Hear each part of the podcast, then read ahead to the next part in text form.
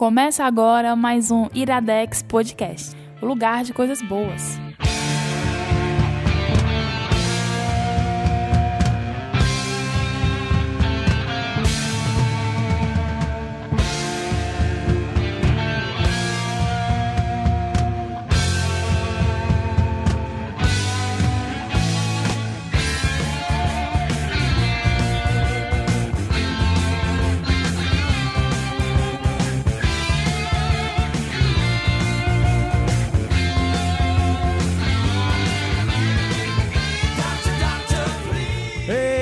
Começando mais um Iradex Podcast. Caio Anderson, é estranho gravar assim de frente pra você. Eu não consigo ver as suas mãos, então eu não sei a hora que é pra eu falar, ah, a hora que não é pra eu falar. No caso, tu escuta, então, tá? Tá, mas deixas... eu, eu tenho problemas de, de audição. Roupa gra... Gabs Franks. Uma granada explodiu perto de tudo mim. Tudo bem com você? Em uma vida passada. Ah, tudo, tá. bem, tudo Hoje bem. eu tô meio lento. Estamos, então, estamos. Vai ser com café. É, no meu caso vai ser com nada mesmo. Vai ser... O teu café vai ter que passar pra mim. É? Via osmose. Pode beber um gole se quiser, cara. Não, tu cara, café? Eu, eu gostava de café, mas ele começou a fazer mal pro meu estômago. Ah, é? O... é me dá dor de barriga. Ele tem, ele tem um estômago sensível. Tenho, tenho. Coisas é um quentes, fofo, né? Coisas quentes fazem o meu estômago ficar. Por isso que eu como comida gelada. É por isso que tu fica me dando fora? Caralho! High five, foi boa, vai. Fazer o som aqui que o microfone pegou. Aí. Pronto. Foi, foi o natural, né? Natural. Foi o high five. Agora você me deixou numa posição desconfortável. Foi boa, foi boa. Caio Anderson apresenta. Ah, não, não, não é convidada, mas não. fazia tempo que ela não vinha. Faz um bocado de tempo que Vocês Luísa me chamam mais, Faz uns, me amam mais. Uns meses já. É mas não, cara. Luísa é, Lima. É porque você. Oi, gente. É porque você é uma. É a pessoa de sucesso do Iradex, entendeu? Você sucesso. é a pessoa rica e que trabalha muito. Rica, poderosíssima. Vocês não estão podendo pagar meu cachê. Independente. Tá Exa exatamente. A gente tem que juntar o cachê de várias participações para pagar em uma só. Ai. Mas, Caio Anderson, temos recados para hoje? A gente nem combinou antes, né? Temos. O recado é só dizer Ficou que... mono. Ficou mono, mas eu acho que é só aqui. Peraí. É? Pronto, Pronto. voltou, vai. É, o recado é só pra dizer que. Hoje é dia você... dos namorados. Hoje é dia dos namorados, irrelevante. Tá namorando, Caio Anderson? Não muito. Médio. Ah, mas não. Já, é, a resposta é. já melhorou. É, negócio de namorada, agora já namora um médio. É, já é médio. E pronto. a gente, Gabriel estamos, Franklin? estamos... Quando é que a gente vai começar a namorar? Sei, Luiz, eu não Olha quero que fazer. lindo. Eu não quero fazer isso contigo, não. Olha que lindo a É gente um começar mal, a namorar né? no dia 12 de junho. É, É muito romântico. É porque eu parafraseando... Só pra dizer, esse programa não tá sendo lançado no dia 12 de junho, Não, não então tá. nem adianta Mas falar a gente isso. tá gravando no Mas a dia gente 12 grava de dia junho. 12 de Certo. junho. Mas dia dos namorados é uma imensa besteira. É tão romântico eu esse nunca- dia que tá nós três aqui gravando. Todas as vezes... Todos os meus relacionamentos Ai, que eu gente. comemorei dia dos aniversários, dia, Dia dos dos namorados, aniversários. dia dos namorados, era só porque era importante pra outra pessoa, porque pra mim é... Eu já dei de presente de Dia dos Namorados um, uma balinha de café. Foi? Foi. Eu, É, eu tô- esquecido. é, Aí tu é, levou um fora realmente, depois Gabriel, disso, eu acho que não acabou. vai namorar Não, com você. assim, não. acabou, né? Mas não foi logo depois. Ah. Mas a pessoa ficou puta. Ah. Eu acho que eu, Eu eu, vou, fui- eu vou eu acho- repensar, não vai namorar, não Tá namorar vendo? você não. É, é, parafraseando uma seguidora que eu tenho no Instagram, é, eu só prometo duas coisas: é decepção e prejuízo. Mas, gente, eu gosto dos namorados, acho bacaninha. Eu acho um Ah, saco. eu- Não, não acho não. Besteira, tudo lotado, estressante. Não, mas você não é obrigado a ir pra canto nenhum. É eu acho que tá legal, é só um dia a mais, gente, pra fazer alguma coisa legal. Data comercial. E o pior que é uma data criada pelo pai do. Como é o nome? Trump. O, o ex-prefeito. Não, do de- Dória. Do Dória. Ah, é? É, aqui no Brasil foi criado por Eu não ele. sabia, eu achei que era só uma frescura isso aí. Não, é Eu uma vi data que uns foi criada e pelo tal. pai do Dória. Mas os recados. Os não recados. os recados do coração, mas. O recado principal é que essa semana, dentro desse feed do Iradex, teve três atualizações. Carai. Na segunda-feira saiu um Pitacos. O Pitacos falando sobre o prequel do Ghost. Cara, e que vitória. Mackenzie está escutando Ghost. Nunca E imaginei. E gostando. Escutando e gostando. Então, pra Beijo, você Mackenzie. conhecer esse disco e conhecer a banda Ghost, escute esse Pitacos. Quarta-feira saiu um Sem Fim. Bem curtinho, Saiu? mas tem umas coisas, saiu. Tá, tá. Umas coisinhas de conversa besta de Copa. Tá lá, Show. já tá lançado. Até porque a Copa tá começando É. hoje, né? E esse Iradex Podcast, por ter sido, tido dois lançamentos, eu empurrei pra sexta-feira. Pra não ficar, Porra! pra dar. Acabou com a minha Ah, pergunta. Ah, é? A minha pergunta ia ser por causa da Copa. E ele Pergunta falou, a mesmo Copa assim, vai. começou hoje, tudo, tudo É, ensaiadinho, falando É, pro futuro. Verdade. é. Mas a abertura da Copa é na sexta, então. Não, não, a começou- abertura é na quinta. Ah, é? Ah, É. tá bom. 14. Então, whatever. Mas vai, só vai sair na sexta, é isso. Vai. Continua. não, faz a pergunta. É, o não, recado era não, não, a esse. pergunta. a- a- é, esse, é, esse é o recado? Sim, é o três de atualizações. hoje. É. E além disso, pra gente continuar produzindo tudo que nós, nós produzimos, padrim.com.br barra iradex.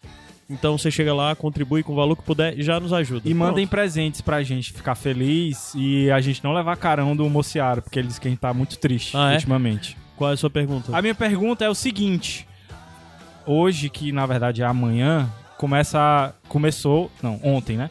Ontem começou a Copa. Certo. E aí. Eu não sei se vocês são muito de Copa assim e tal, mas eu sempre fui, né? Você Eu sabe o que foi. A gente Eu já sempre conversou sobre gostei- isso. Tem até no Sem Fim. Porra, mas tem a. De- Ah, é tá a bom. magia, né? Mise en scène. A Deixa eu me é, falar, vai.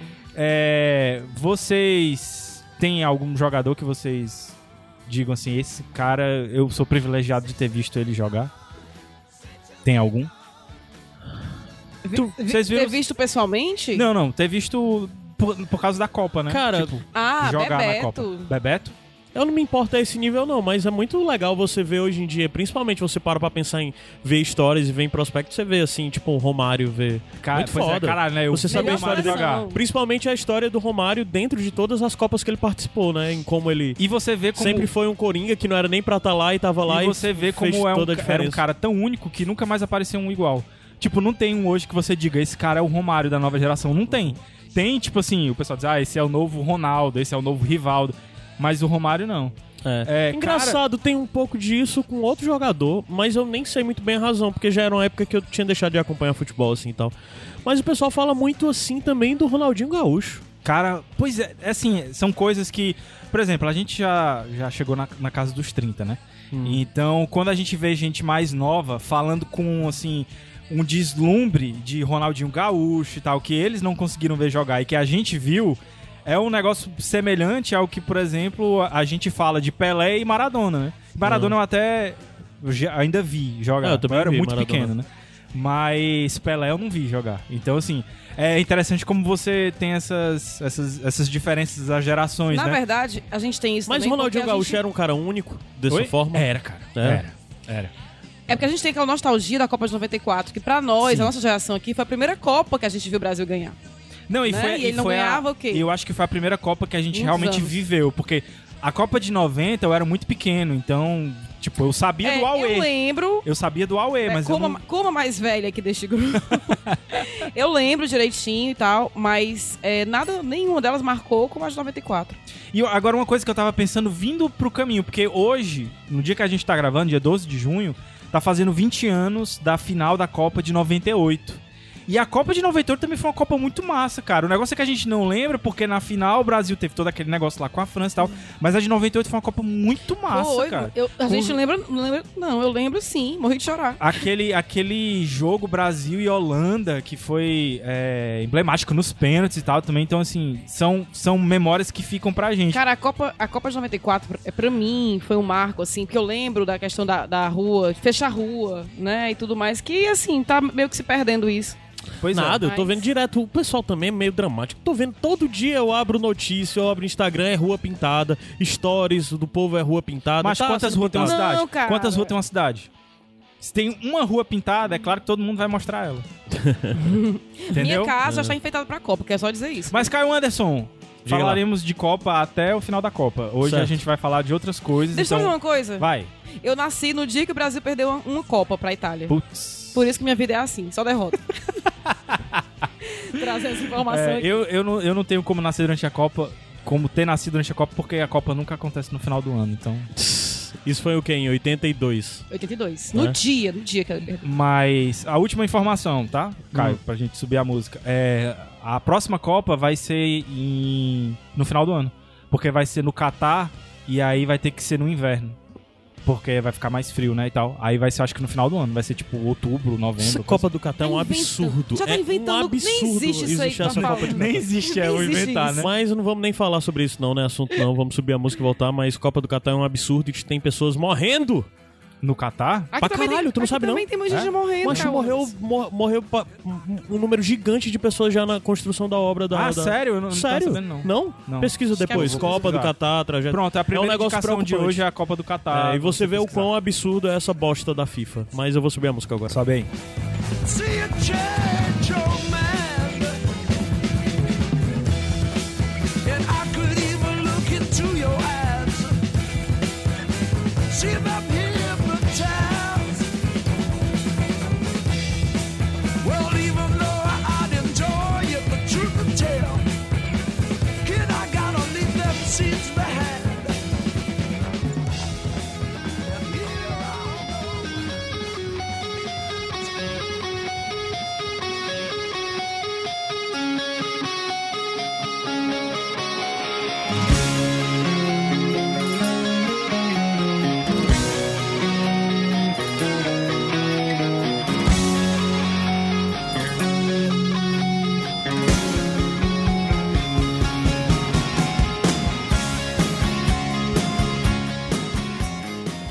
Iradex Podcast de volta. Caio Anderson, vivemos para ver um dia que eu coloquei na playlist Guns N' Roses. Por livre e espontânea vontade, Por livre e espontânea vontade, porque é um momento importante da nossa indicação.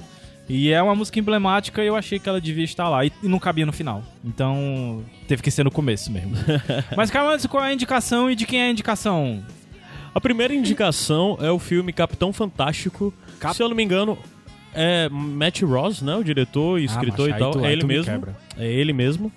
E quem vai indicar é você. Eu? Nós três. Ah, é? Vai ser nós Então três. tá bom. Me obrigue. Minha- Qual a sinopse, Gabs? A sinopse é o seguinte, cara, o Capitão Fantástico, inclusive, eu fui até. Minha mãe não assistiu esse filme ainda. E aí, quando eu tava vindo pra cá, ela perguntou. Ela sempre pergunta com essas indicações, né? Que que a gente vai fazer. Linda. Aí eu falei, né, o Capitão Fantástico. Ela, af, vocês vão falar de novo de super-herói? aí eu, não, mãe. Aí quando eu falei o enredo pra ela, que eu vou já falar aqui É, pra eu tava vocês, dizendo, ah, eu tô vendo um filme e tal. É. Qual filme? Capitão Fantástico. Que eu Eu, vou- "Ah, não é herói. não é super-herói. Aí eu. Quando eu falei pra ela o enredo que eu vou já falar pra vocês, ela ficou maravilhada e já fui logo assistir. Quando eu voltar pra casa, eu vou perguntar pra ela se ela gostou. Mas enfim, Capitão Fantástico conta a história do Viggo Mortensen, que é o ator, né? Eu não me lembro o nome do, at- do, do personagem, mas enfim, é ele, é o Aragorn. E ele, junto com a esposa, foram morar no meio de uma floresta nos Estados Unidos. E de- eu não me lembro agora, faz um tempo que eu assisti, mas eu não me lembro se ela já, se eles já tinham filho quando eles foram. Não tu lembra, também. Caio? Se eles já tinham filho quando eles foram, Não. eles tiveram os filhos lá mesmo, né? É, um dos filhos, né, porque de, de acordo com a história do filme, a, o primeiro momento dessa jornada deles, eles tinham filho, aí foram pro segundo lugar e a gente começa o filme eles estão no terceiro lugar. Mas Isso. isso, é um pouco... Certo. Mas Ah, uma das coisas aqui, é... Uma das coisas que a gente vê no filme, vamos já combinar pra gente, devia ter combinado assim off, mas vai ficar aqui mesmo. Uma das coisas que a gente vê no filme é que a gente conhece o pai, né? E, os, filhos. Seis filhos. É, a gente não vai falar muito bem porque não tem uma mãe lá e o que qual a relação Beleza. da mãe dela com essa história. Bom, é beleza? bom a gente ter Certo. combinado isso aí. Pronto. Pronto, isso vai estar na gravação, só pra dizer, viu? Eu não vou cortar, Va- não. Ai, que ótimo. Adoro esses erros de gravação. Enfim, então o Viggo Mortensen... Mas procura aí o nome dele, só pra não parar... Do personagem? É, do personagem, pra Capitão não ficar olhando. Fantástico. É, pronto, o. Capitão Fantástico vai com a esposa, é, re- resolve largar a, a vida na cidade, a vida mundana. É, se eu não me engano, ele era professor. E eles vão morar no, no meio dessa floresta, acabam criando os filhos lá, ensinam os filhos lá. E nesse momento. Ben. como- o Ben. E nesse momento do filme, como o Caio falou, que a gente começa a acompanhar a história dele, ele tá lá com os filhos dele e a gente acompanha o dia a dia deles lá. Que eles têm que fazer absolutamente tudo. Eles têm um horário pra caçar a comida deles, ele tem, eles têm um horário pra cultivar a comida deles, eles têm um horário pra aprender, eles têm um horário pra t- praticar instrumentos musicais, pra aprender línguas. E o, mais, o mais bacana que eu acho dessa, dessa primeira, desse primeiro momento que a gente conhece um pouco da família é que é essa ideia que você fala, ah, ele foi pro meio do mato com a família. Fica parecendo que ele quer isolar Exatamente, os filhos é. Do, convívio social. Mas a verdade é que ele quer que os filhos tenham uma vida mais natural possível, Aham. que eles não se viciem em consumismo, por exemplo, mas ele não deixa de lado a educação, a parte cultural. Os filhos falam seis línguas, se eu não me engano, cinco, seis línguas. E em determinado. Variam, variam. Tem filhos que falam mais línguas, tem filhos que falam outras. É, porque, até eles são porque meio- eles são bem Eles têm cada até, um, tem até uma, um um dos mandamentos, uma das ordens entre eles é que eles não podem é, falar língua que todos não falam. Tipo, tem uma hora que estão falando esperanto, aí diz, ó, é proibido, você Porque tem que nem falar todo uma língua fala. que todo mundo entenda. Não, e, e eles discutem, estão lá, tudo camuflado, caçando, e no meio daquilo estão discutindo física quântica. E eu, cara, Pois é, o que é, o que é bizarro, é um grande choque que você sente logo no começo, é justamente isso que tu falou. A, a impressão que você dá, sem você saber de início as motivações de por que ele levou a família pra lá e porque ele criou a família lá, são de que ele quer se isolar de tudo, mas na verdade eles são mais inteirados do mundo do que as pessoas que vivem no mundo, entendeu? Em determinados não, momentos mais do inteirados do mundo de um certo ponto de forma vista, né? teórico, isso que eu ia dizer. É, porque eles são, na verdade, eles são, eles são ensinados, eles têm, são... o- o- os pais têm um sistema de ensino, né, Sim, pra a- eles. E eles têm aula particular com os pais. Mas é um método de ensino completamente diferente. Então, assim, conhecimento... Conhecimento é, acadêmico, conhecimento, sei lá, coisa de estudo e tudo mais, eles sabem mais do que qualquer outra criança, assim. né? Não, t- tem uma Sobre- cena maravilhosa que ele tá discutindo Lolita com a filha. E ela fala que, que não gostou de tal coisa da personagem e ele pede pra ela explicar por que você não gostou. E aí, no meio da explicação, ele começa a interferir pra analisar aquele discurso dela e tudo. E você fica, caramba. estimulando É, ele né, o sempre, é, ele sempre dela, né? estimulou dentro com os filhos nesse, na coisa do debate a, a coisa dele não falar só o plot da história, né? Ele diz, ok, mas o plot eu sei qual é. Agora me diga qual a sua opinião, que é que qual a sua você visão, achou? qual a sua leitura sobre isso. isso, tipo, a idade dos filhos variam, sei lá, vamos dizer aqui de uma, uma menorzinha, que eu acho que ela tem uns 7 anos, né? Até o mais velho, que já tá quase na idade de, por exemplo, se ele quisesse ir pra faculdade, né? E o, o- grande o grande plot da, da, da história toda é essa, porque você vê os filhos crescendo ali e aparentemente felizes, né? Adaptados a essa vida longe da cidade. E em um determinado momento eles vão ter que se chocar com a vida na cidade, porque eles faz pequenas viagens até a cidade mais próxima pra conseguir mantimentos, remédios, às vezes que ele, que ele não tem condição de conseguir ali na floresta, né? E é, alguma coisa acontece que ele vai ter que passar um pouco mais de tempo nesse contato com a cidade. E é nesse momento em que você vê o choque da criação dos filhos até aquele momento pra o que se pode vir pra, mais pra frente. E né? até pequenas críticas que são feitas sutilmente à sociedade, né? Como no momento que eles estão no fast food, no lanchonete, sei lá, e eles se impressionam ao ver a população ser gorda. Sim, é, exatamente. como é que, a- principalmente as meninas, né, elas olham assim, como é que eles conseguem ser tão gordos se eles fazem os exercícios diários e tal, porque eles têm a, a parte do dia que eles praticam, eles praticam yoga e... Sem falar que comem comida natural, comida de verdade Exatamente, e tal, né? é. Que eles essa- caçam a própria comida, eles cultivam a própria comida lá. E, e, cara, foi um filme que eu achei é, sensacional, assim. A gente tava até comentando aqui em off, né, Lu, que ele não concorreu ao Oscar como melhor filme, né? Concorreu só Isso, como melhor, melhor ator. ator. Do, do Viggo Mortensen. Na verdade, todas aquelas crianças ali mereciam ter, ter concorrido ao Oscar de ator coadjuvante, porque eles são excelentes. É, principalmente até os mais, os mais novos. Tem um, um menino lá que tem um- um- um tem um conflito com ele, que é- a atuação dele convence bastante. E. E é, é foda também a gente não poder falar da, da- de alguns É spoilers. assim, é, é uma, uma coisa interessante sobre o tu filme. viu é- ontem, né? O filme, então tá bem, tem- tá bem mais fresco pra ti do que, do que pra gente. As assim. coisas interessantes sobre o filme é porque ele põe vários, várias questões em aberto. Porque, na verdade, inclusive as escolhas do pai, o modo como ele decide levar os filhos para aquela jornada, a família de uma forma geral para aquela jornada, tem consequências muito graves. Sim. Então tem tudo isso de uma crítica ferrenha à sociedade contemporânea, o modo como nós lidamos com o consumo, como é, quais são as prioridades, alimentação, e de como no final das contas a gente é muito é, refém de tudo isso. Né? O filme tenta representar muito isso e mostrar um pai que quer dar uma alternativa viável para a vida das crianças Pronto, eu acho que de uma esse- família, de uma sociedade, quer criar pessoas mais interessantes, que são mais capazes, é, de todas as formas possíveis. É um pouco aquela coisa até da visão da visão do homem clássico, né? Do homem barra mulher clássico, de que ele é capaz de, de ser independente em um mundo, seja lá como for, desde intelectualmente até fisicamente e tal. Então tudo isso no filme é um conceito muito interessante, mas existem consequências muito graves. Do, o isolamento soci, o isolamento social traz consequências muito graves. Até mesmo pra desenvolvimento dos filhos, né? Sim. Quando você vê a interação deles depois com outras pessoas, É. é, chega a ser cômico, assim, mas você vê como a vida em sociedade prepara a gente pra pra certas coisas, né? Por mais É. que você tenha que filtrar e tal as É, paradas. Outra coisa que eu acho interessante desse filme é porque os personagens, assim, é, você consegue ver todas as situações. Você não encara, por exemplo, é, até quem seria o antagonista da história, que é o sogro, em alguns momentos, porque bate de frente com o que ele acredita ser a Aham. melhor maneira pra criar os filhos, a gente entende o lado dele e não, não, vê, não o vê como um vilão. É, É- a gente consegue É entender porque os dois ve- é, lados, é o que eu tava, verdade. tava puxando, que era exatamente isso. Porque, na verdade, todas as questões que são apresentadas, inclusive mesmo, muitas vezes, se tiver que apontar um um antagonista, o próprio é o Ben, né? O personagem do Vigo.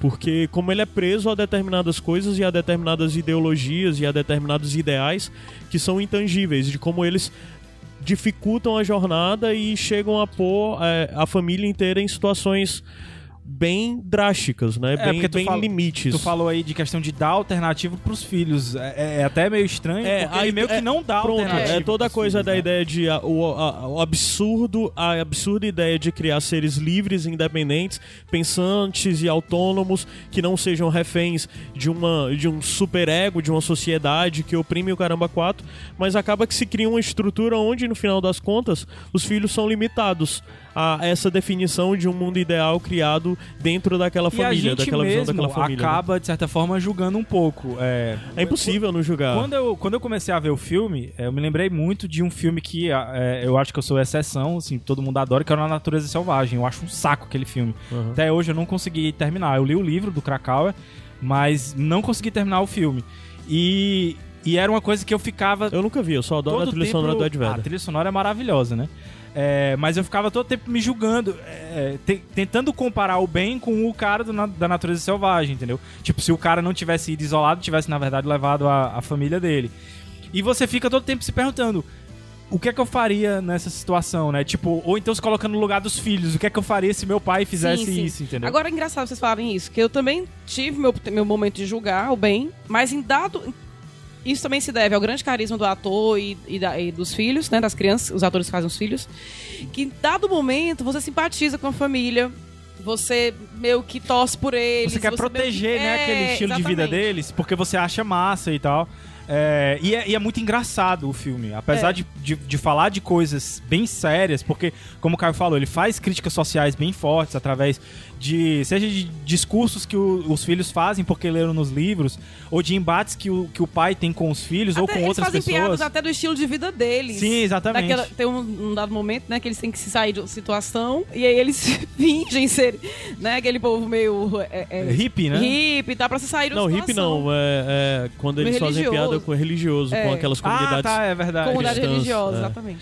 O, o- o louco disso, na verdade, é de como ele é um filme também, de certa forma, é essa coisa, né? De ele ter um, ideal. O pai e os filhos têm um ideal social e eles sempre estão criticando algumas coisas e eles acabam fazendo piada e ironizando muito essa coisa de cristianismo, do capitalismo, de não sei o quê. Então, às vezes é, é um- é um, um olhar mais carinhoso que a gente pode ter sobre sociedades, sobre comunidades que têm uma visão um pouco comunidades alternativas que se a gente olhando sem ser através de um filme desse estaria julgando muito mal e chamando de hippie fedorento ou algo desse tipo, né? Sim, que é muito comum a sociedade é que é muito comum a sociedade fazer piada com esse tipo de gente Uhum. e é muito interessante ter uma visão daquilo não que seja fidedigno e que existam sociedades e comunidades que se pareçam como eles se parecem, mas de toda forma é muito interessante esse filme por dar esse prospecto de pensar que na verdade às vezes a coisa de julgar de, demais uma sociedade ou uma comunidade e tudo mais, a gente sempre tem uma visão muito parcial sobre aquilo, né?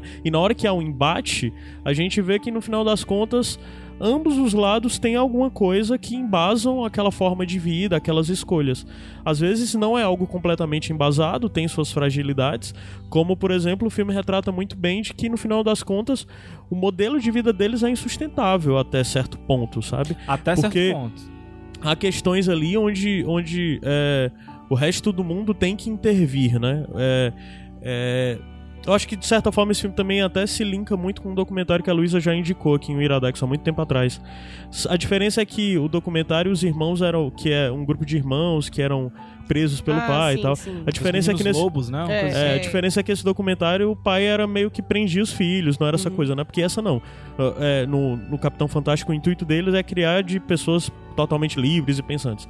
Tanto é que uma das coisas mais legais do filme que eu vejo é que qualquer pergunta que seja feita, os filhos façam pro pai, o pai vai responder da forma mais verdadeira e honesta possível. Ele não tem meios Gerando termos. até, às vezes, momentos meio constrangedores, né? É, porque quando na hora que ele vai a, a filha mais nova vai perguntar sobre sexo, ele vai dizer exatamente o que é sexo, de forma É, literal, e, e né? é legal você parar pra pensar nisso, porque, tipo, eu falei momentos constrangedores, mas é constrangedor por quê? Porque a Sim. gente tá envolto numa sociedade Cara, que torna esses conceitos Isso, eu, constrangedores. olha, eu lembro de uma entendeu? tia minha explicando onde que vinha os bebês. Olha, eu tinha que plantar uma semente na barriga da minha mãe, a semente ia crescer, meu pai tinha que dar um abraço nela pra semente sair. Isso me confundiu É, muito mais do que a faltou- pessoa chegar, olha, existe o sexo, existe. Muito Que é melhor. como o, o, o Ben faz, né? E. Agora, só, só um adendo que, pra não perder assim, o que o Caio O falou.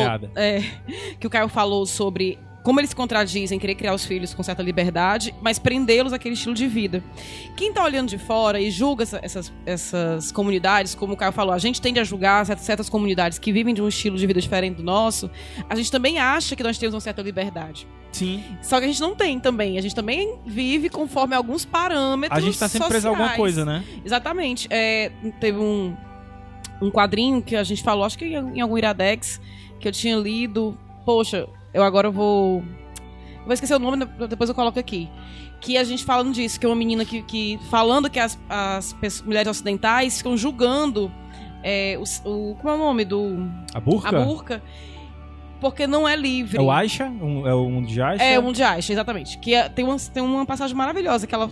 Que a mulher tá julgando a, a burca e ela dizendo que não tem liberdade. Ela, não, mas embaixo da burca posso ser o que eu quiser.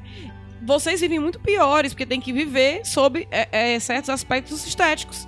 Então, assim. Sempre à vista, né? Você, se você tá à vista, então você vai, sei lá, tem que pensar se eu tô gordo pra usar essa roupa, se essa roupa vai ficar, tá do se o cabelo né? tá direito. Então, Uhum. que tipo de liberdade é essa que eu não posso sair como eu quero também, no caso, né? Então, são pontos de vista, pontos de vista É, diferentes. é uma coisa que, que, que parece que é.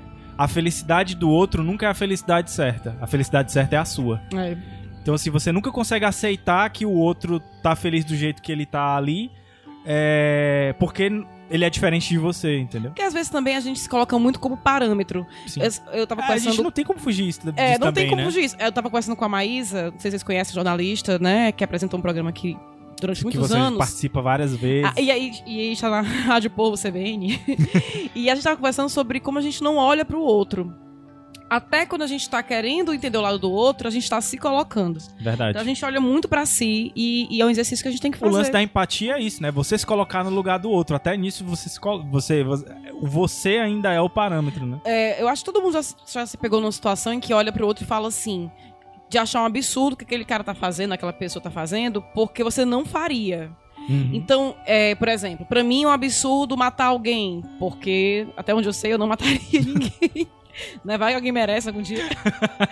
Mas assim, é engraçado como a gente coloca como absurdo situações e a gente não entende. Ah, eu não entendo como o fulano fez isso. Mas não é porque você não entende como ele fez, é porque é algo que você não faria. Então, mesmo quando a gente tá analisando outro, a gente olha muito pra dentro de si. Tu iria pro meio do mato, Caio Mandos? Tu moraria no meio do mato? Cara, eu sempre fui a pessoa que dizia que não, sabe? Mas parece que quando você vai ficando velho, algumas coisas vão caindo em você, que você pensa que, no final das contas, acha que você tá cercado de coisas demais que estão lhe distraindo e lhe afastando do que importa, sabe? Ui. Foi, foi pesado. iria, Eu não sou muito esse tipo de Certeza. pessoa que tem vontade de ir embora certeza. pro meio dos matos, pra se isolar, mas eu acho que às vezes tem muita coisa, muita coisa, tipo, cercando a gente, muita coisa Agora deixando sim, eu a iria- gente meio míope mesmo, parece que não tá eu conseguindo iria, enxergar. Eu iria que- pro meio dos matos, mas eu não iria pra viver, tipo, naquele no limite, não, sabe? Tipo, eu daria um jeito de ter eletricidade, alguma coisa assim, sabe? Mas poder me isolar e ter contato com a natureza, isso aí com certeza, com certeza Eu acho que eu queria ter uma experiência. Talvez eu não sei se eu morasse. Eu teria que viver primeiro a experiência pra. Eu acho que Eu, eu, não moraria. diria assim, ah, eu vou. Tchau. Acho que eu moraria. Aí, inclusive, daria pra gravar altos sem fins, massa, lá. nesse lugar. Vou Quem sabe... Pra quem captar sabe- um ambiente, assim, o som da, os Quem sons sabe a gente não, coisas. não, não se muda pro Canadá e vai gravar um sem fim lá com os ursos. Mas, Vantagem aí do Canadá é que até os ursos são gente boa, né? pois é, você, você, só diz, ó, cara, sai daqui, ele por sai. favor, ele Por vira as favor, costas e vai é. embora. É. Por favor. Mas, gente, fica a indicação. Ele sai do- ainda pedindo desculpa, "Ô, desculpa, eu não queria incomodar. Pois é, ainda, ainda, na verdade, ainda deixa um, um, um servo pra você. já desossado pra você. Pô, aí sim, hein? Sucesso. É, mas, gente, fica a dica do, do Capitão Fantástico. Filme muito bom mesmo, faz pensar, é divertido. Tem um desfecho muito bom, me impressionou. E tem trilha sonora maravilhosa, que tocou aí algumas músicas. Eu sugiro que vocês procurem depois, certo? Pois vamos subir a música, Caio Anderson, que daqui a pouco a gente volta pra indicação da Lu.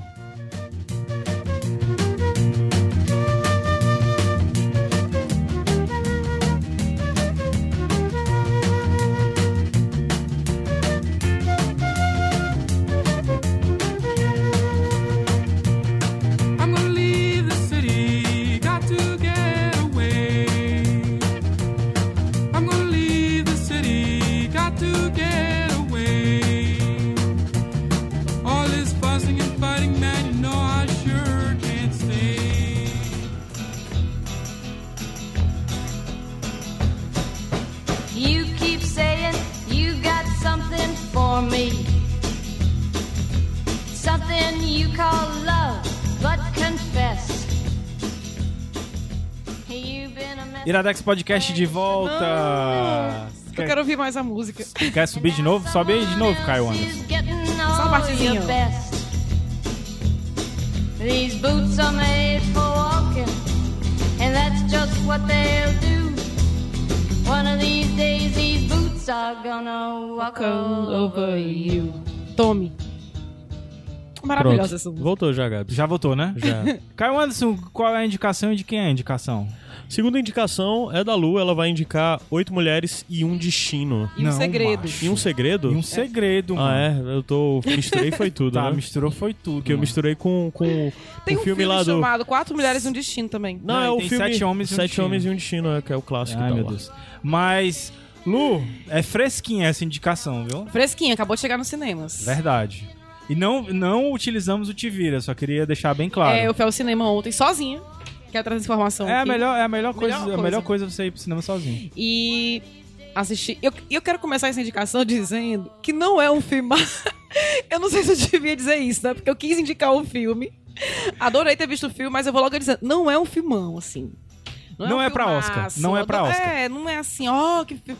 Cara, Vou assistir com é, expectativa. Primeiro, vale dizer que é um filme que faz parte do mundo dos filmes do Ocean's Faz- Eleven. Eleven. Eu não sei nada desse É? filme. É, não sei é nada. do Ocean's Ah, não sabe Eleven. nada? Pronto, Nada. então, esse filme, ele conta a história da irmã do Daniel Ocean, do filme Ah. 11 Homens e um Segredo. É, que é 11 Homens e um Segredo, 11... 12 Homens e um Segredo, 13 Homens e um Segredo. É. E assim, eu, eu vi em algum lugar... Que eu adoro esses filmes, eu, É, eu também dizer. gosto. Que também não é nada demais. A gente tá conversando aqui, né? Sim, pois é. São É só, porque, bons, é só porque é mas- reunião de vários atores famosos É. e tal. E assim, é, É a ideia... Eu gosto porque é divertido, é engraçado e Então, pronto, é um é mais ou menos massa. isso. O, o- E são... Esse, todos são filmes do Soderbergh, né? Eu não sei se esse último é. é, esse último mas- é do Gary Ross. Ah, tá. Ele é dirigido pelo Gary Ross e foi escrito junto com a Olivia Mitch. Mulher, né, amores? Enfim, não, esse filme... E assim, dizem, né? Eu escutei dizer que vai ser uma trilogia também. Ah, Ah, E massa. começou com Ocean's 8, aí vai ter Ocean's 9 e Ocean's 10 pra, pra juntar com 11, 12, 13 Ah, do que massa! Legal, né? Vai ser uma outra trilogia. Mas enfim, é, o filme ele não nega a origem e ele não se importa em fazer referências ao seu original. Não aparece nenhum dos. dos do... Aparece, eu vou até comentar sobre Ah, isso. tá. Não é um reboot, não, é uma história que acontece e pelo que eu entendi acontece depois, né? do- pelo que eu entendi não, acontece depois por causa de um dado dado é, um dado Um dado que tem no filme e começa muito parecido com o 11 Homens. É, a gente encontra logo de cara a Debbie Ocean, que é protagonizada pela Sandra Bullock, e ela tá na entrevista pra poder pedir a sua condicional. Então ela tá lá falando Como de- Cara, que família é, maravilhosa, né? E ela tá lá com aquela carinha de inocente, poxa, olha, tô super arrependida, nunca mais vou cometer nenhum crime. E é claro que essa promessa se quebra. Assim, meia hora que ela sai da prisão, já tá dando altos golpes, roubando. E, e assim, essa cena é muito engraçada, porque a gente vê, tipo assim, o jeitinho dela, sabe? Mundo do crime, enfim. Aham. E aí logo ela procura a sua ex-parceira, que é a Lu, interpretada pela Kate Blanchett. E eu A tenho... Debbie Ocean e a Sandra Bullock, né? Isso. E eu tenho que dizer que elas estão maravilhosas. Que, que Assim, seria. A, Deslumbrantes. que seria a dupla que seria. Que seria a George dupla Clooney George e Brad Clooney Pitt, e Brad né? Pitt, exatamente. Até a, a Kate Blanchett também é loura, né? Maravilhosa. Eu trocaria a Kate Blanchett pelo... Quer dizer, eu trocaria o Brad Pitt pela Kate Blanchett qualquer hora. que comentário mais... Whatever. Não, mas é porque eu acho que muitas pessoas não trocariam o Brad Pitt por ninguém, né? Eu trocaria o Brad Pitt pela Kate Blanchett. É, ok. então. E aí ela procura sua ex-parceira pra executar um golpe que também pode render 150 milhões de dólares, que é o mesmo valor que o primeiro golpe do 11 Homens do Segredo vai render. E aí, deixa eu te perguntar uma coisa, Lu, é, te interrompendo um pouquinho, mas precisa ter visto os outros filmes, então? Não, não precisa. É mais legal se ver, se você ver, porque você pode fazer algumas comparações e porque alguns personagens do, dos filmes originais, a- originais que não são originais, né? Porque Não é reboot, né? já como a gente é. falou. o- não, original que eu falo o seguinte, porque Ah, tá, é verdade, a, porque é uma a- a refilmagem. trilogia já, já, né? é uma refilmagem, né? Do, O- do, Do primeiro filme. do primeiro, só, é. o primeiro que foi Uhum. protagonizado pelo Frank Sinatra, inclusive. E aí ela precisa fazer esse golpe, que na verdade é roubar um colar famosíssimo. E ela é, né? precisa... Tem isso, que na verdade existe o original que é com Frank Sinatra, né? Do Existe. Ocean's Eleven. E essa música a gente ouviu agora da filha do Frank... É, é uma versão cantada pela filha do Frank Sinatra, inclusive. Da Nancy, né? E aí, então, aí ela, eles, ela passou cinco anos na cadeia, bolando esse plano mirabolante. Cinco anos. O Lula deve estar bolando altos planos do lado. Não sei, mas lenda e ele tá demais, Com né? certeza. E aí ela pega esse, esse plano e vai procurar esse parceiro pra co- colocar o plano em ação. E aí elas precisam de mais seis mulheres. De juntar a equipe. Exatamente, que são que é a hacker Nine Ball, que é interpretada pela Rihanna. Maravilhosa. Tá Rihanna, ela? como você nunca viu. Eu vou falar um pouquinho depois sobre as atuações. Ela tá bem. Mas assim, pra mim ela ela tá não vou dizer ok, mas ela cumpre o papel. Sabe? Não é assim Então tão, é, não é tão multidimensional assim como a Sandra Bullock, como a Kate Blanchett, mas ela tá- faz seu papel. Também o seu papel não tem muito mais o que Só explorar dela ali. tá lá já é maravilhoso. Maravilhosa. Olha, tem uma cena. Enfim, é. Só assistindo aí. É, aí tem uma joalheira, a Amita, que é é a personagem da Mindy Kaling, que é aquele capu, Kelly Capu do The Office. Do The Office. Maravilhosa. A receptora de itens roubados, a Tami, que é a Sarah Paulson, que ela protagoniza a série American Horror A Kelly Story. Kapoor também tem uma série que é meio famosa até no Netflix, né? O. ah, esqueci o nome da, Tem da um que série. tá lançando agora, eu também anotei aqui. Eu tinha anotado em algum lugar, mas não tá aqui não. Mas vai, continua. E aí também a batedora de carteiras, consta assim, que eu não sei dizer o nome dessa menina, olha. É um, é um gente. nome só, né? Eu tava É. vendo aqui. Aqua, não sei o que mais lá. Aquafina. Aquafina, Eu pronto. não sei se é assim não, mas eu vou chamar de Aquafina, tá? Que não conhecia Mind antes. Project é a série que ela tá, né? Isso, Ah, exatamente. The Mind Project.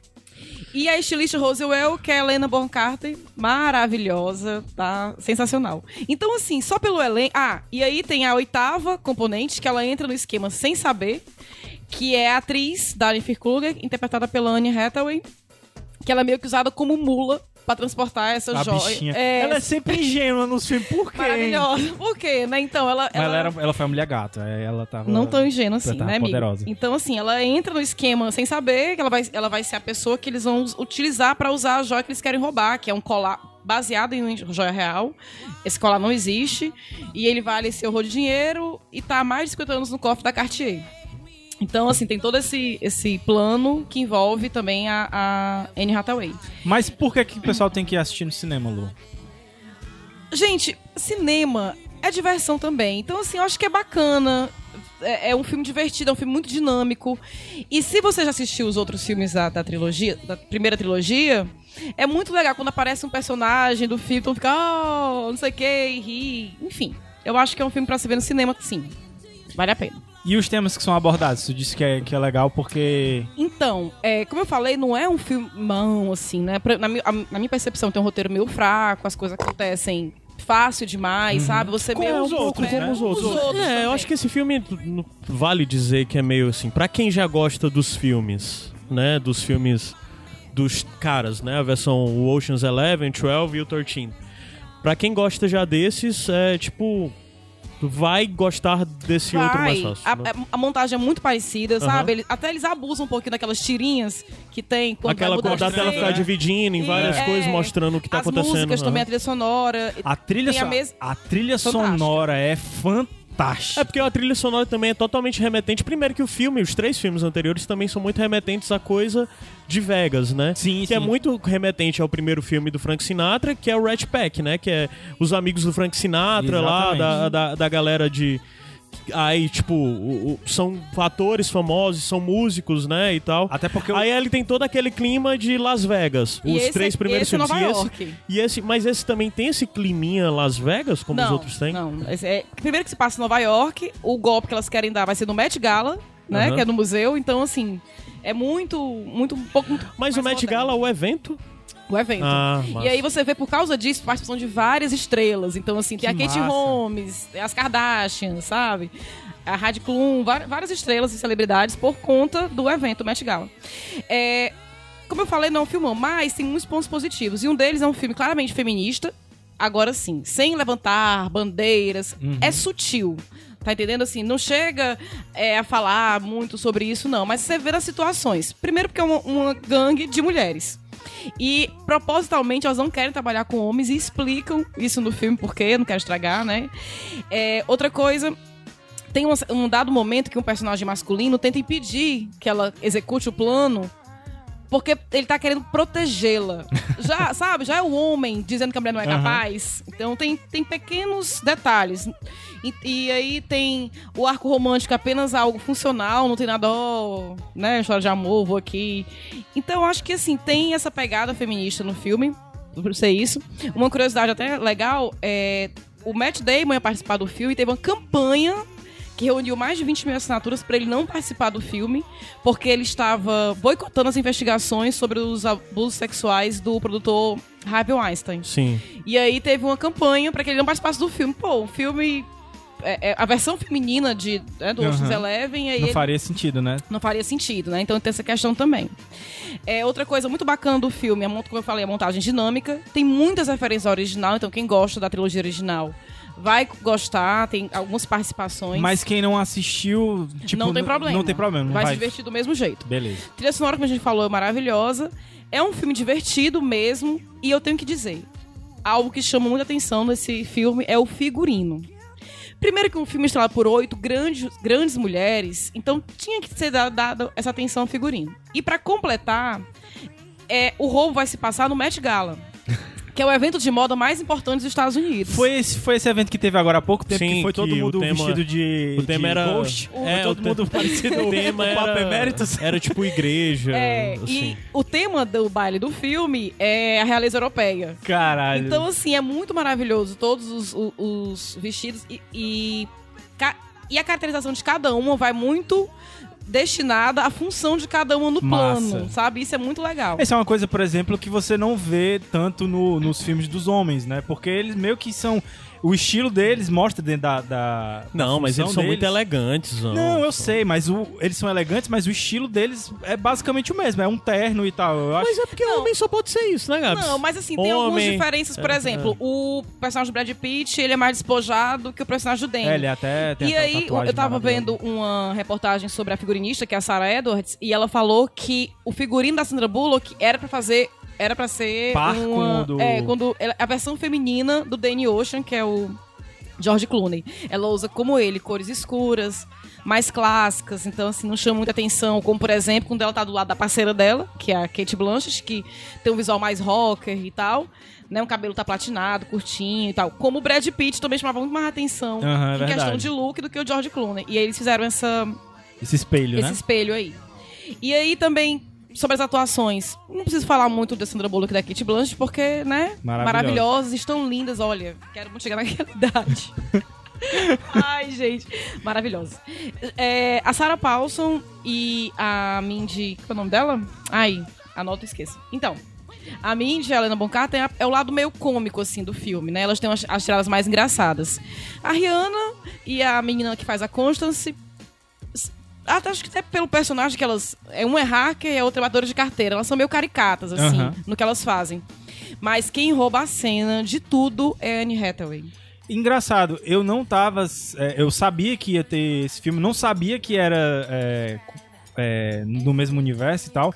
Mas uma coisa que eu tenho visto muito é. São muitas entrevistas da Anne Hathaway e da Rihanna.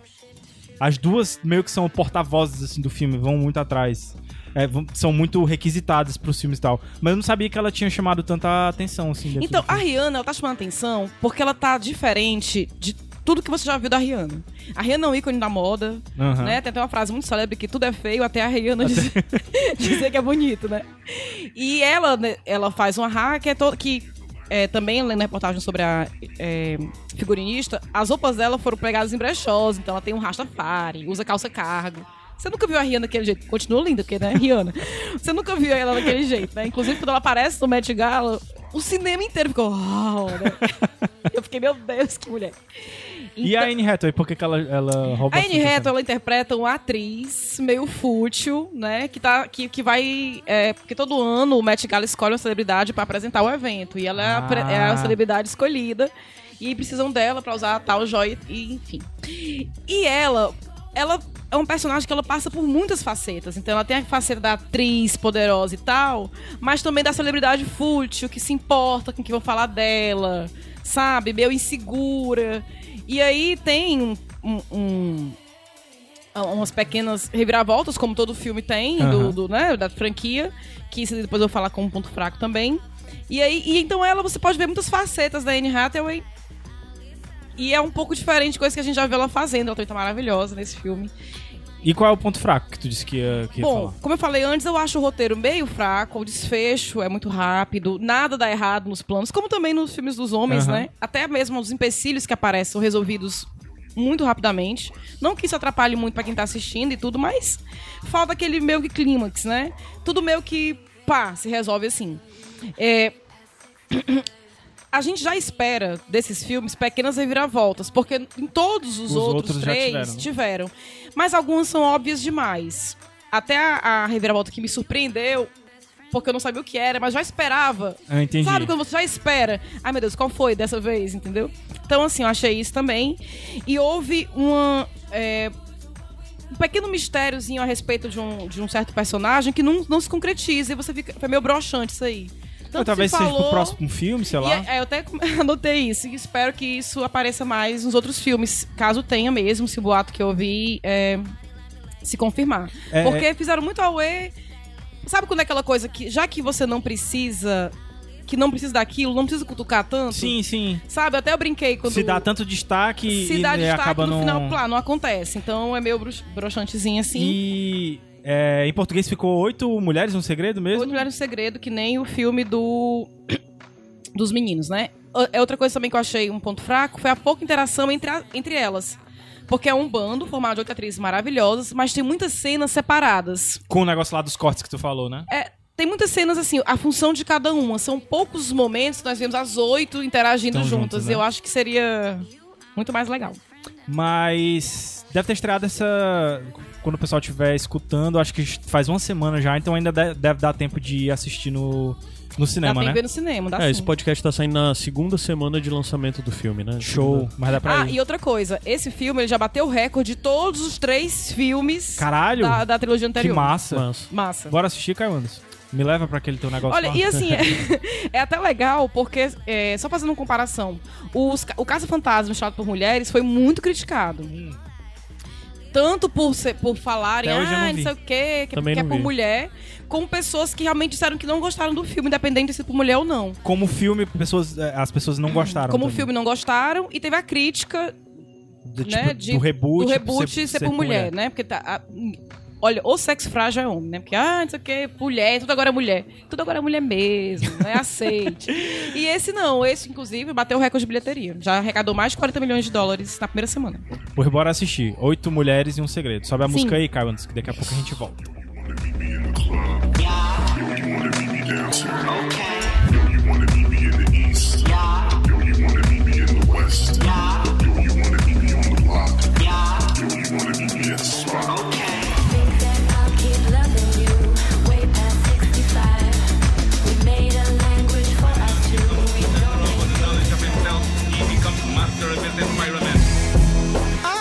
feel pain anymore.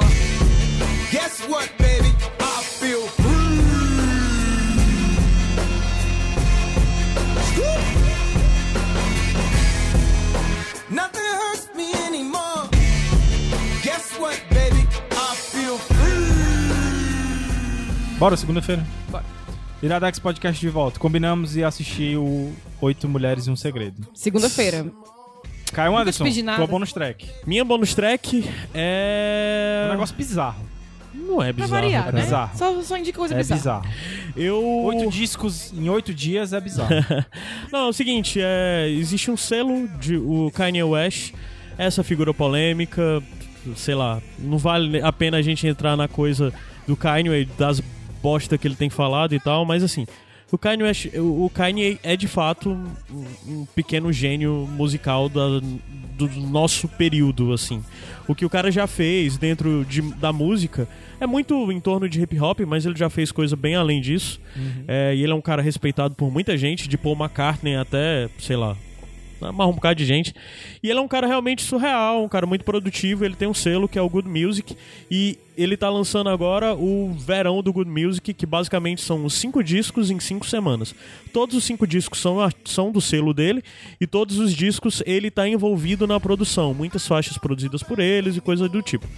E já saiu até agora o primeiro disco, que é o disco do Pusha Daytona, que é um rapper. O segundo que saiu é dele, o Ye. E agora saiu o terceiro, que é a indicação do que eu quero trazer hoje, que é o Kids See Ghosts. Todos esses discos têm em torno de 20 e poucos minutos e são de sete músicas. Então, de certa forma, as pessoas acreditam que esses cinco discos, porque ainda vai sair um mais um que o. o- no dia que esse podcast está sendo lançado, tá saindo o quarto disco, que é do Ness, que é um dos maiores rappers de todos os tempos, né, assim. E o último que vai sair é de uma moça que é do selo, mas eu pessoalmente não conheço o trabalho dela e eu nem lembro o nome dela agora. Mas, assim, então vão sair esses discos. É muito interessante ver como eles todos comunicam entre si. É muito interessante ver a ousadia de fazer isso, porque eles estão lançando. Nenhum desses vai ser lançado em mídia física, todos são apenas em mídia digital. Eles são lançados de uma vez. O disco do Kanye West, antes dele lançar, na noite antes dele lançar, ele estava trabalhando ainda nas faixas. É Caralho. uma forma diferente de, de li- lidar com tudo isso da renovação de mídias e de como você lida com as coisas. E como discos curtos é, se comunicam melhor com essa geração, sem ser faixas muito longas, disco de 20 minutos, que antigamente só seriam chamados de EP, né? E agora eles estão em critério de disco e tudo mais.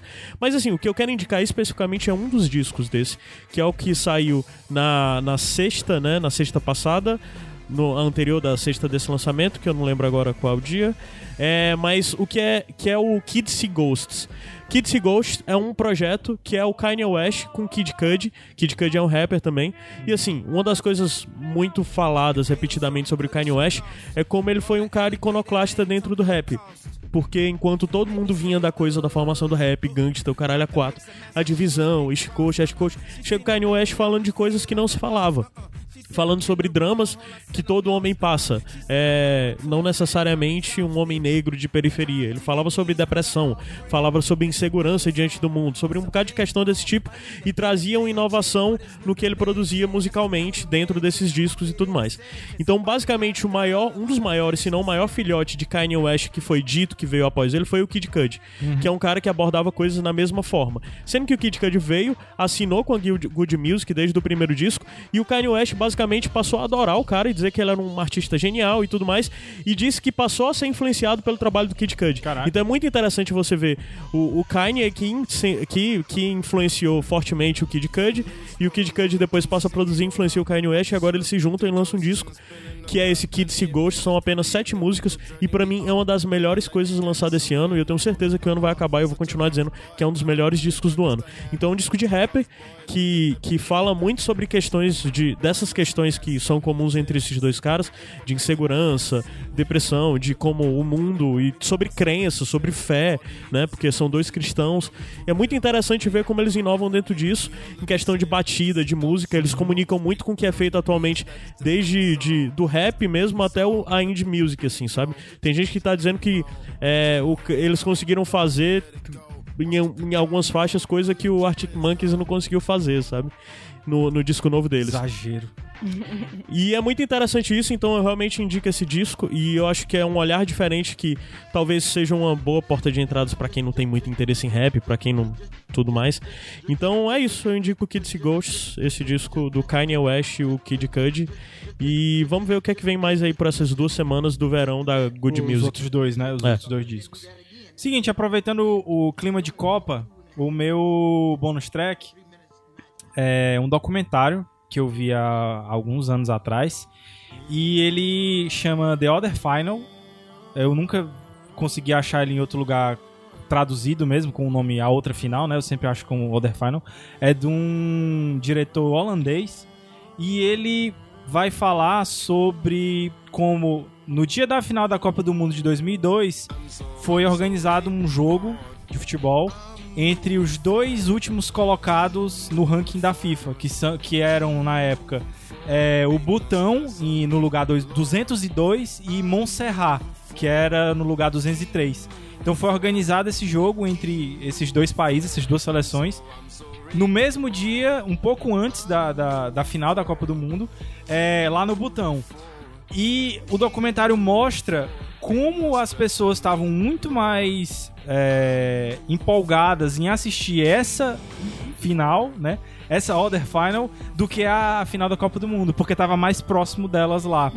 E é muito legal o documentário porque ele fala do futebol de um jeito diferente. Ele fala do futebol não tanto como esporte, mas como um, uma- um evento de integração social. E é muito bonito, é um documentário muito bom, eu indico demais. Infelizmente eu nunca vi ele em outro lugar a não ser no Tivira. Então você tem que garimpar um pouquinho, mas vale muito a pena. Eu vou atrás. Eu lembro Ó, cara, desculpa, eu posso. Vai, Lu, fala. só pra- porque lembra que eu vou adicionar um, documentário- um bônus track ao meu. Esse documentário me lembrou de um filme chamado Brasil em Todas as Copas. Não sei se vocês não lembram, era um conheço, não, não documentário. é, tem um documentário chamado O Brasil em Todas as Copas, até, não sei, acho que 2000 e pouco. E aí passou no cinema aqui, era no São Luís, e mulher não pagava. Era um jeito de chamar as mulheres pra assistirem, né? Hoje em dia ia ser muito problema- problematizado isso aí. mas eles se ferraram porque eu fui umas três. Isso foi os três vezes. Levei todos os meus amigos pra ver, porque na minha casa a gente cresceu gostando muito de futebol e amando Copa do Mundo, essas coisas. Massa. E a, assim, tu quer Só, dar- desculpa, só pra adicionar bem rápido, porque eu tinha anotado e eu esqueci de dizer, eu quero dar um outro bônus track, que é a coluna do Odilon, do Odilon Júnior, que é. Ele tem a coluna falando sobre rap, que é do Struggle ao Mumble. É, struggle é tipo a batalha e o Mumble é como a negada chama esse rap hoje em dia do trap, dos caras que nem necessariamente rimam, só fazem sons e coisa do tipo. Então o Odilon tem essa coluna que eu acho sensacional, uma das colunas que eu me orgulho muito de ter dentro do Iradex, porque basicamente é ele procurando comunicar sobre o mundo de rap, coisas bem específicas para pessoas que não têm essa vivência. E eu acho sensacional isso.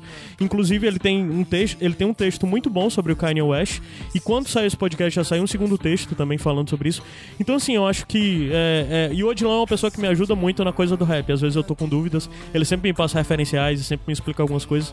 Então eu quero indicar essa coluna dentro do Iradex do Struggle ao Mumble e muito legal e é uma, como eu disse, é uma forma in- interessante de você entender um pouco mais sobre rap. É algo que a gente tem recebido muito feedback sobre ela, porque gente que diz que não consome rap e que não tem interesse em escutar é, tá gostando muito de ler a coluna pra entender um pouco esse mundo, assim. A Dá mesmo já falou isso, Mackenzie falou isso, e é muito legal ter esse feedback. Show. E a tua bonus track, Lu? É, a minha bonus track eu vou falar rapidinho aqui, porque eu acho que merece uma indicação cheia. Sim, sim, a gente com certeza vai É o fazer. quadrinho Persepolis.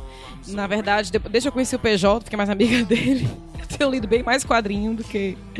É, quadrinhos diferentes, é não quadrinho que eu já li antes, super-herói e tal.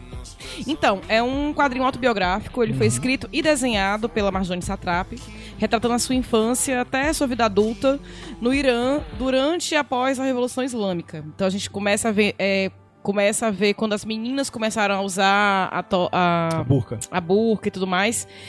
E aí, essa, essa história foi publicada em quatro livros diferentes, lançada na França entre 2000 e 2003. E agora, e agora não, né? Já tem o livro completo, né? Sim, A- em, po- em português as ele quatro é, é edições, junto, né? isso, em português tem as quatro edições juntas. E é muito bacana porque é um quadrinho dinâmico, embora trate de assuntos pesados, porque fala da guerra, fala do preconceito, fala do machismo e toda a realidade que, que é vivida no Irã, que foi vivida nessa época, que é vivida até hoje. Mas a gente vê com outro olhar, assim, os costumes, é, como tinham pessoas que pensavam diferente, inclusive os pais dela, querendo que ela tenha uma adolescência diferente, a mandam pra Europa. E aí ela vive uma outra vida lá, e é muito bacana, assim, de, de crescimento e outras realidades. Uma coisa que eu não sabia, que eu fiquei sabendo depois que eu li, é que virou uma versão animada Sim, tem animação. e concorreu ao Oscar. E eu não sabia, perdeu pra Ratatouille. Eu costumo. Eu costumava indicar ele na- na- nas livrarias que eu trabalhei como o Anne Frank, a versão, vamos dizer assim, a versão em quadrinhos do Anne Frank. Verdade, verdade. Porque você tem assuntos históricos pesadíssimos, mas ao mesmo tempo você tem, no caso da, da Satrap, ela cresceu, né? Mas, e é, por ser autobiográfico, era a época da infância dela. Mas no caso da Anne Frank, era ela mesma ainda lá. Então eram jovens crescendo, mulheres jovens crescendo. Então você vê a realidade dela, o amadurecimento e tudo. É, é muito não, tem, to- tem toda a, a questão dela falando de amores. Sim, sim. Né, de Descobrimento sexo, e tal. casamento. E, a crítica que ela faz às pessoas que. As pessoas, a classe média do Irã, que queria ser tão moderna, mas quando Exatamente, tinha um é. assunto que era mais em relação a sexo, não, já ficava todas, né? Uhum. Ou seja, não é bem aquilo que elas demonstravam ser. É muito legal. Com certeza a gente vai fazer uma indicação Eu acho cheia, que porque tem merece. muita coisa pra falar dela. Me chama, tá sendo me amam mais, mas nesse dia. Deixa de história. eu quero Deixa de história que você já está intimada pra ver. Ai, gente. Pois, Caio É. Anderson, vamos, que Vamos. tem Copa. Tem Copa pra gente assistir. E Domingo lá em agora que tu casa, vai hein? assistir? Do- Hã? Primeiro jogo É do agora Brasil. que tu vai assistir? Agora, eu vou começar a assistir agora. a- Primeiro eu jogo vou- você vai lá pra casa? vou to- combinado? Bora. Fica aqui o convite pra vocês, não, Bora. tá, gente? Só pro Gabs. Bora, mas rapaz. Pois bora, Caio Anderson. Eu fui Gabs Franks. Caio Anderson. Luísa Lima. E beijo. E, e vai. Não, vai Brasil não. Vai, Brasil, vem, Argentina. Hexa. Vai, eyes Argentina. and the time I find I'm stronger than I ever was.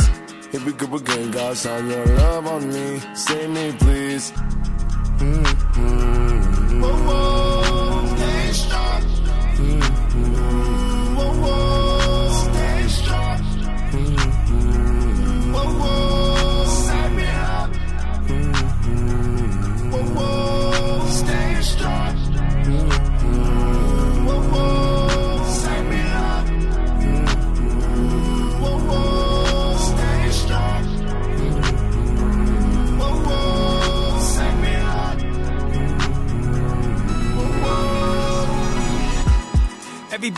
World peace till your niece get shot in the dome piece.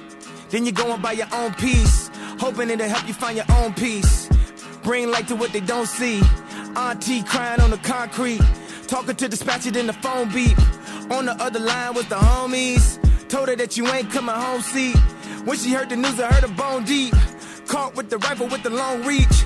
Just another cycle of the lonely. All growing up in the environment where doing crime no requirement. They send us off to prison for retirement. Hopefully, Alice Johnson will inspire me. Inspire me. Lord, shine your light on me, save me, please.